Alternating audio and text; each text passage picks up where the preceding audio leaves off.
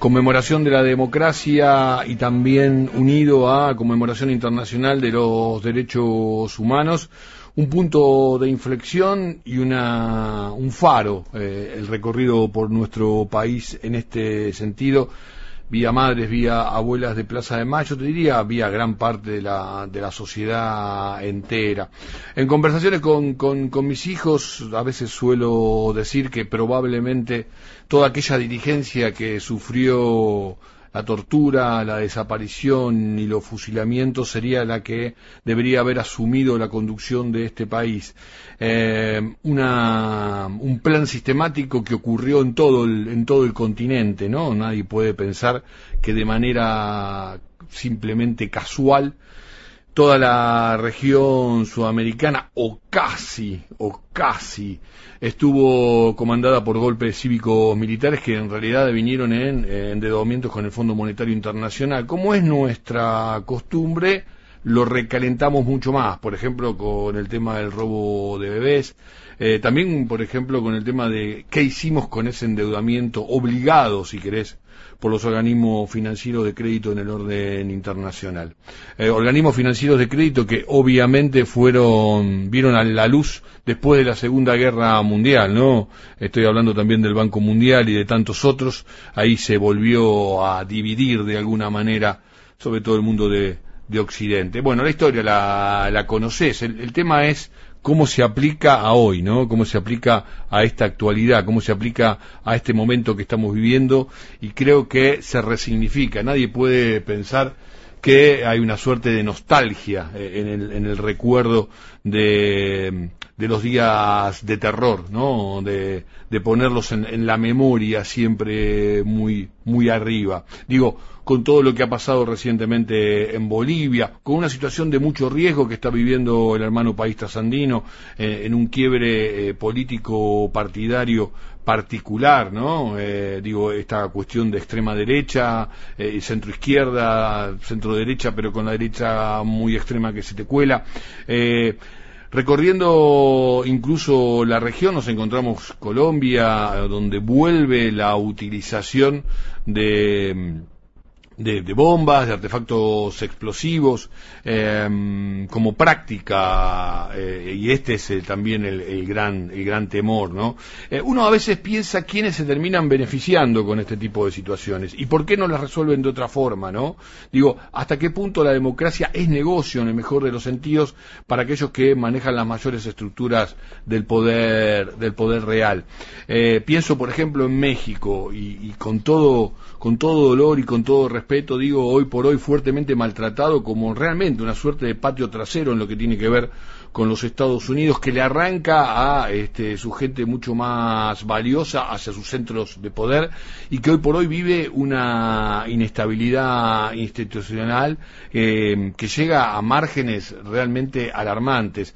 Allí avanza el tema del narcotráfico eh, y están matando la gallina de los huevos de oro que tiene que ver con el, con el turismo.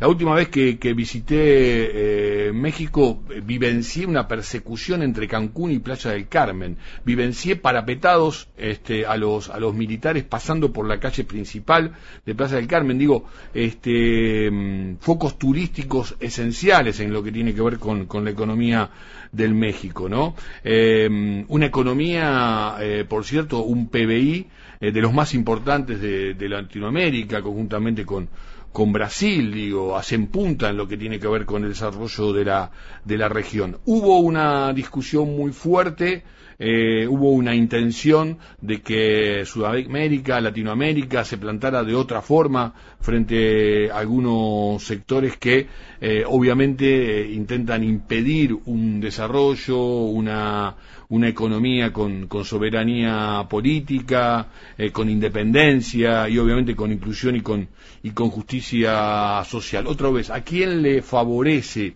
que esto no encuentre una solución. Y se vive en la cuestión macro como se vive también en la cuestión micro, ¿no? Aquí tenemos nuestra, nuestra situación muy fuerte en lo que es yo te diría hoy por hoy todo Santa Fe, pero puntualmente la ciudad de Rosario, ¿no? Donde cada vez los así llamados daños, entre comillas, daños colaterales son, empiezan a ser este, más y más importantes, o sea, esta lucha por el manejo de los, de los carteles. También allí hay una, un tema de desestabilización, ¿no? Porque, ¿qué, aparece como posible solución?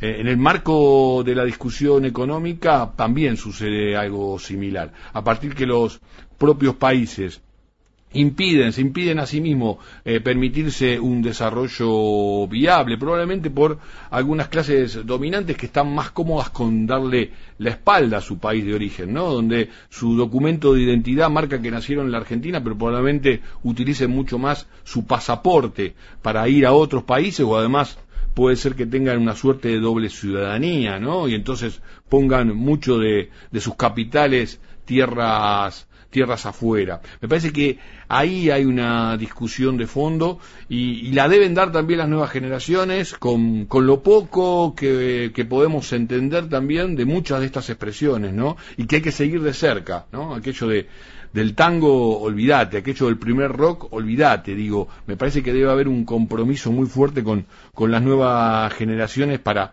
para también intentar brindarle las, las mejores alternativas de sostenimiento de una vida institucional en serio, porque si la democracia no tiene el desarrollo necesario para que incluya, supere estos márgenes siderales de pobreza, de indigencia en gran parte de la región, todo aquello se va a hacer muy difícil. Todo sostenimiento institucional, democrático, republicano se va a hacer muy, muy difícil. Para eso necesitamos también clase de dirigente que esté a la altura de las circunstancias. Y a uno a veces le parece que esto realmente no es lo que ocurre, ¿no? Si seguimos de cerca, por ejemplo, el debate de lo que fue este, estas elecciones de medio término, en un altísimo porcentaje se dio este, manejando zonas eh, muy berretas, ¿no? Eh, parece como que se deja para otro momento la discusión, la discusión de fondo. Eh, ni por propios ni por extraños debemos llevarnos por los cachetes, por las orejas, no dejemos que nos tapen justamente eh, los ojos, la posibilidad de ver, la posibilidad de escuchar, la posibilidad de oler, no dejemos que nos abandonen de nuestros propios sentidos de comprensión, ¿no?